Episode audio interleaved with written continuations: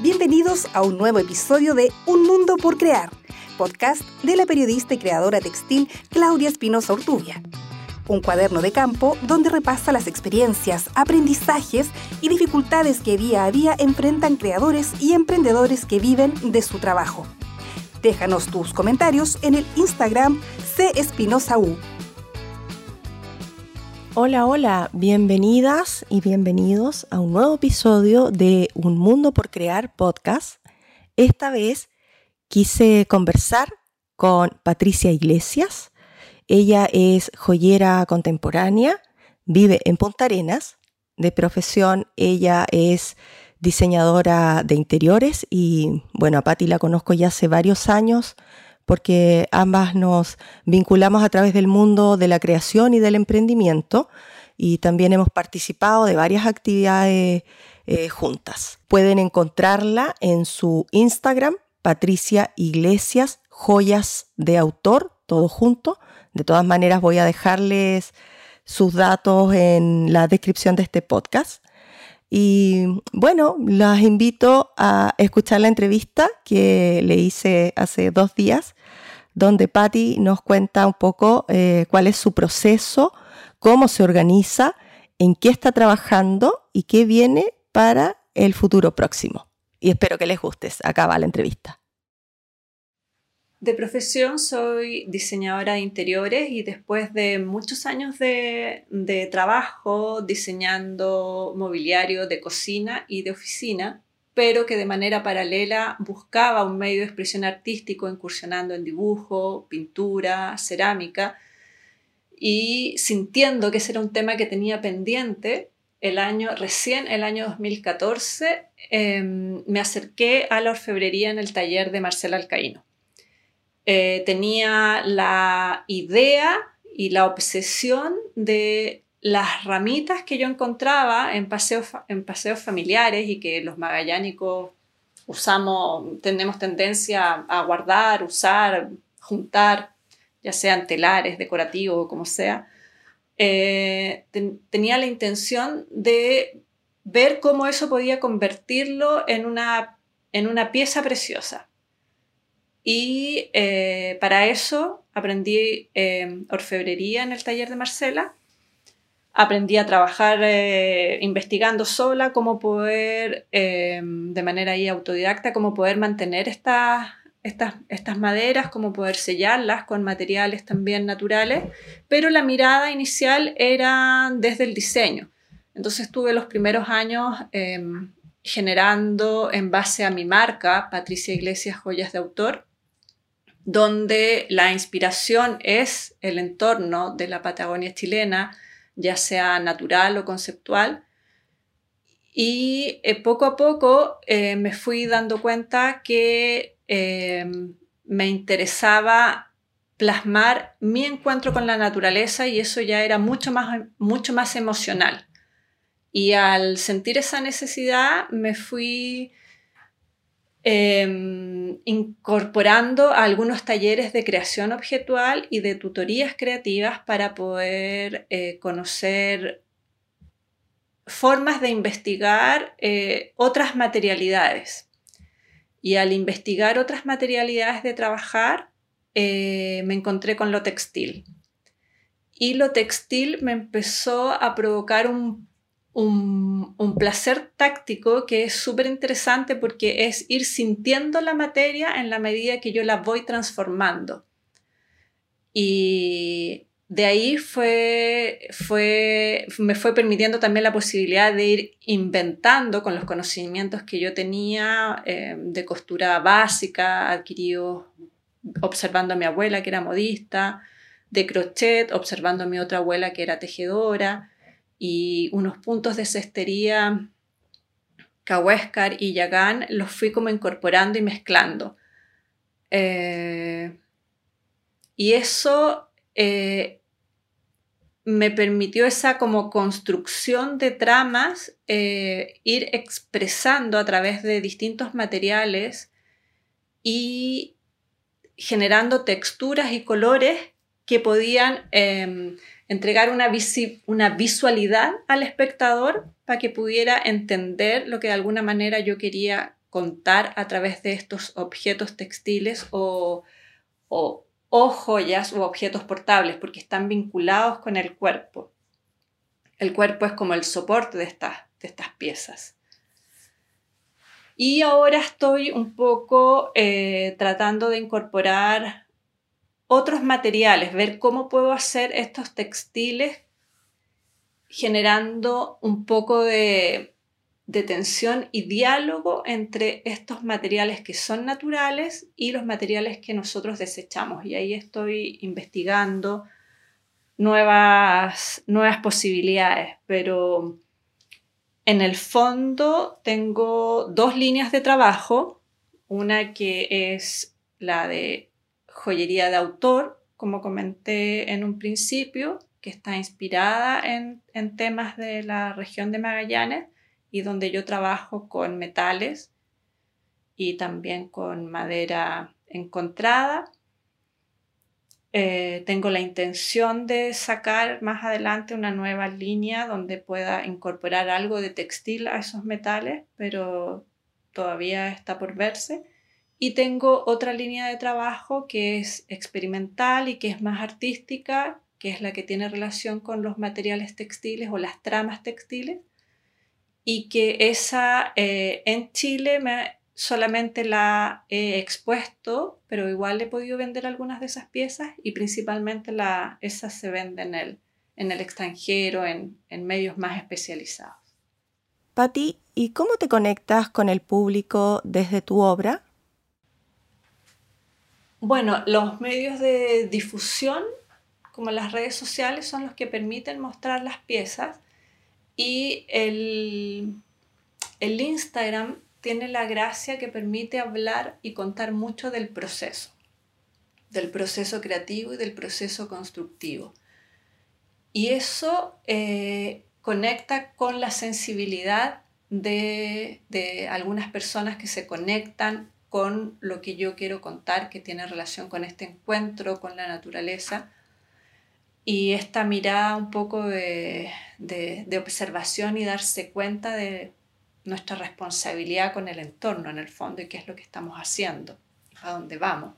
Entonces son, son trabajos que tienen muchas, eh, muchas lecturas y el público a través de las redes sociales lo empieza a observar, entender y por supuesto que el que, eh, el que se siente conectado con eso me, me escribe y, eh, y, llegamos a algún tipo de, de, de forma de, de, cómo realizar la venta y el, y el envío.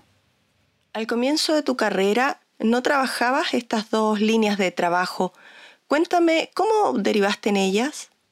Claro, cuando comencé, comencé con una mirada mucho más, más de, de, desde el diseño, de poder realizar una producción que aunque las piezas fueran em, hechas de a una, me permitieran generar una especie de serialidad, de poder eh, repetir algunas para que estén insertas dentro de una colección. Y eh, poder generar un trabajo lo más rápido y efectivo posible para tener mayor cantidad de piezas para la venta al cliente. Y eh, con el tiempo, como por una cosa muy muy íntima en el fondo que yo creo que siempre siempre he sentido como la necesidad de expresarme a través de los objetos que hago entonces no, no me era suficiente estos objetos de diseño, que los sigo haciendo porque los necesito, pero eh, los necesito para el bolsillo, pero mi espíritu y mi alma necesita estos otros objetos que a lo mejor no son para todo el mundo, no son para que todo el mundo los entienda, pero son los que me permiten entregar mi mirada del mundo actual de lo que está pasando y basta con que se conecten las personas que se tengan que conectar con estos objetos. Y esto, estas piezas, esta joyería textil o joyería contemporánea, me ha permitido desarrollar proyectos Fondart, me ha permitido exponer en el extranjero, tanto presencial como virtualmente, los trabajos, y me permite ir inventando como mi propia forma de hacer, de tejer, por así decirlo, porque es como un tejer y un destejer, es un tejido que se va, en el que yo avanzo, retrocedo, destejo, tiño, destiño, es como mucho de hacer y rehacer, que tiene también que ver con nuestra propia manera de habitar este mundo, principalmente los latinoamericanos, con nuestras formas un poco más precarias que en otros lugares. Claro, y tú asumes todas las tareas. Todas las tareas, exacto, exacto. Y que a veces vamos también como una, como una manera que tiene como este continente de ir resolviendo las cosas como sobre la marcha. Entonces esta manera de ir haciendo este tejido tiene mucho que ver con nuestras propias posibilidades. Es, es una manera de ir contando también nuestras propias conductas como comunidad, como sociedad. Patti, cuéntame cómo ha sido el trabajo de vinculación que has tenido con otros artistas y joyeros durante todo este tiempo. El año 2018, después de un proyecto Fondart que realicé, que justamente era de plata con madera encontrada, pero con eh, piezas de, de mayor tamaño, postulé para ingresar a la Asociación Gremial de Joyeros Contemporáneos Chilenos Joya Brava y eh, tuve la fortuna de ser aceptada y eso me ha permitido acceder a tutorías con joyeros y artistas extranjeros que en el fondo nos enseñan a un poco a pensar o a entender cuál es el proceso creativo que tiene cada uno y cómo acercarse a materiales nuevos, o sea, porque en el fondo para poder hacer piezas de arte nuevas y tener una manera de comunicarlo, y que no sea siempre lo mismo, es que tus recursos materiales no sean siempre los mismos o tu manera de hacer no sea siempre lo mismo, es buscar otras maneras de, de investigar materiales, de hacer otros materiales. Por supuesto que cada joyero tiene también sus eh, maneras personales. Yo en lo artístico me voy acercando a las eh, técnicas textiles hay otros que no, que se van acercando a otro tipo de, de, fusionamiento de técnicas, de resinas, de derretimiento, de combinar otros tipos de materiales, de construir de otra manera, eh, no necesariamente soldando, o sea, hay, cada quien va buscando sus, sus mecanismos, algunos van mezclando fotografía o van llevando la fotografía a otro tipo de materiales y eso lo convierten en pequeñas piezas donde solamente les hacen broches, otros utilizan papel, cosen papel, pegan papel, en fin, hay distintas maneras según los materiales y medios que a cada quien le, le resuenen de manera particular. Eso por una parte, y el año pasado, el 2020, me invitó a participar como parte del, equipo Lorena Jarpa, que es una chica de Punta Arenas, pero que a los 15 años su familia se fue a vivir a Santiago, y es joyera contemporánea, y en 2019 ella fundó la Brújula Arte en Tránsito. Es una plataforma, es como una especie de galería itinerante. Realizan convocatorias de joyería contemporánea principalmente para poder mover estas propuestas en distintos ámbitos de Chile y ojalá lugares del mundo. Entonces ya hemos participado en... Eh, en dos exposiciones con la brújula. La primera fue el 2019, que se llamó Híbridos Salvajes, donde lo, que se buscaba era eh, concientizar con respecto a los desechos humanos. Entonces, los requisitos que tenía esa convocatoria era poder hacer piezas de arte que utilizaran materiales que el ser humano ha elaborado y provocan una contaminación mayor. Y esa exposición ha estado en Chile, en Santiago, en la quinta región y en España, Valencia y Barcelona. Hay posibilidades de llevarla a Estados Unidos, había, pero ahora está parado y yo estoy esperando esas respuestas y esperando que cambie, pase un poco el tiempo porque me gustaría mucho traerla a Punta Arenas. Y el 2020, entonces estábamos con Develando lo Invisible, que la idea era que cada artista que salió seleccionado a través de una joya de arte contara su parecer respecto de los acontecimientos en Chile, respecto al 18 de octubre, pero también con respecto a lo que fue pasando con la pandemia, que también ha llevado a otro tipo de, de darse cuenta de otras lecturas. En distintos países, así que eh, los participantes son de distintas partes en las, dos, en las dos convocatorias. Y tenemos la intención para este año de generar una tercera convocatoria, pero todavía nos queda por definir el tema y, y, si es que va a haber o no va a haber requisito de materialidades, a veces es necesario, a veces no es necesario, a veces la idea es que el, el propio artista busque los materiales que, que necesite para contar su punto de vista sobre un tema. Qué interesante cómo a partir de algo que te ocurre a ti internamente, eso se va conjugando con lo que le ocurre a otras personas que mm, están en cualquier sitio del planeta y que se expresan a través de esta técnica común, cada uno con, sus respectivas variantes, por supuesto. Exacto, sí. Eso es lo rico como cómo de repente las historias personales no son tan personales, pasan por un filtro individual, pero son historias universales en el fondo. Y, y esa es lo rico que tiene el arte contemporáneo, que es poder expresar o ser un indicador de lo que del acontecer y lo que le conmueve a la sociedad contemporánea del momento. Entonces, a través de la joyería contemporánea es, eh, se busca lo mismo, es una manera de, de ir contando y relatando los sucesos que nos conmueven a todos y nos afectan de la misma manera. O de maneras distintas, pero de alguna manera todos estamos involucrados y afectados. Patti, ¿cómo distribuyes tu tiempo para desarrollar tus dos líneas de trabajo? Mi, yo trabajo en mi taller de 3 a 7 y media de la tarde en lo que es eh, mi línea comercial, todos los días, ese es el horario de trabajo. Y en las mañanas, que tengo una parte de joyería textil en mi casa y una parte doméstica que tengo que resolver todos los días, como todo el mundo, el almuerzo y todo ese tipo de cosas.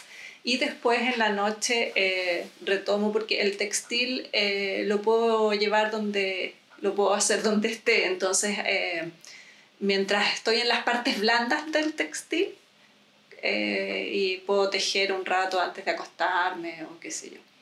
Pero cuando ya necesito involucrar otros elementos, bueno, ahí ya se trabaja de taller y ahí también a veces utilizo los sábados para ese tipo de cosas. O sea, tengo como los horarios informales para, la, para mi investigación artística y tengo un horario formal de las tardes para mi trabajo comercial. Al parecer eso es lo que resulta, eh, el tener un horario fijo para determinadas tareas que son inherentes al trabajo y además un horario flexible para la experimentación. Sí. ¿Tus fuentes de inspiración, Patti, para tu trabajo experimental además del territorio o tu experiencia de vida, se vincula también con experiencias universales, así como lo planteaste antes? Sí, de hecho, em, claro, partió un poco con el territorio y el territorio se ha ido volviendo como, como el referente visual en el sentido que es de donde yo extraigo normalmente la paleta cromática o de textura. Pero lo que cuentan esas piezas no necesariamente tienen que ver con lo que esté pasando en el territorio, sino que es ahí donde me empiezo a involucrar en otros temas y según el, la temática, eh, por, eh, por, darte un ejemplo, en em, la exposición de Velando lo Invisible, yo trabajé una, tres piezas a las que le puse por nombre espejismo. Y los materiales que utilicé fueron plástico y materiales textiles orgánicos lo que yo quería trabajar como concepto era esa idea del espejismo donde se refleja algo que en realidad no es realidad. Pues cuando tú ves un espejismo en un oasis, es una mentira. Entonces busqué materiales antagónicos que me permitían eh, a, través de los materiales meterme en el concepto. O sea, es, es, es mucho trabajo conceptual. Y eso puede ser, cada artista lo busca, si es a través de técnicas que resultan antagónicas, que dialogan o que tú colocas en tensión si tú quieres, según lo que quieras provocar también un poco en cómo quieres que el espectador se, se acerque a tu obra o se intrigue en lo que está mirando, generas tensión o diálogo a través de estos materiales o de las técnicas. Esos son los recursos que ocupo yo porque principalmente me baso mucho en, en la materialidad textil, pero otros artistas lo hacen de otra manera. Y, pero siempre es ahí sí una tendencia a resignificar los materiales, o sea, en el fondo que el, el valor de estos trabajos no está en, eh, en, en, el material en sí, sino en lo que tú conviertes, en lo que tú haces con ese material. Patti, eh, cuéntame, ¿en qué estás trabajando ahora? ¿Cuáles van a ser esos próximos pasos? ¿Qué es lo que se viene para los próximos meses? Bueno, como joyas de autor, eh, tengo pendiente sacar una línea nueva que he estado, bueno, eh, a fines del año pasado estuve incursionando en eh, esto también a partir un poco como de la observación, de ir observando y dándome cuenta cómo la tendencia que tiene mi trabajo o, o, o, qué es lo que se repite en mi trabajo y me fui dando cuenta que en los metales tiene mucho que ver con texturas y con huella. Entonces generé una una serie muy chiquitita de piezas que le puse por nombre Vestigios del Tiempo. Entonces son piezas de, en plata que no están pulidas al 100% porque lo que me interesa es que con el uso la joya vaya tomando el color que le va dando el tiempo. Entonces se van a ir oscureciendo y eso tiene que ver, y eso a partir de las, de las grietas y las texturas que yo le hago al metal. Y quiero seguir eh, indagando en esa propuesta pero también tengo pendiente terminar una investigación que, que no me ha resultado todavía positiva, que es em, trabajar en líneas más comerciales de, de metal y textil, de piezas de uso diario. Me ha costado, quizás es porque todavía lo tengo muy, muy impregnado como, como medio de expresión artístico, entonces no he logrado llevarlo como al, al mundo del, del diseño. Patti, muchas gracias por tu tiempo, gracias por esta entrevista. La verdad es que me gusta mucho el trabajo que estás haciendo, cómo partiste desde la joyería con una visión más estética, desde el diseño, a lo que estás haciendo hoy día, que estás llevando la exploración de la joyería textil o de objetos portables desde un universo que es muy íntimo y al mismo tiempo muy universal. Así es que gracias nuevamente y bueno, los invito a todos ustedes a que estén atentos a un nuevo episodio de Un Mundo por Crear Podcast. Ya saben, todos los comentarios los pueden dejar en mi Instagram C Espinosa U. Que estén muy bien. Saludos. Esto fue Un Mundo por Crear, podcast de la periodista y creadora textil Claudia Espinosa Urtubia. Te esperamos en un próximo episodio.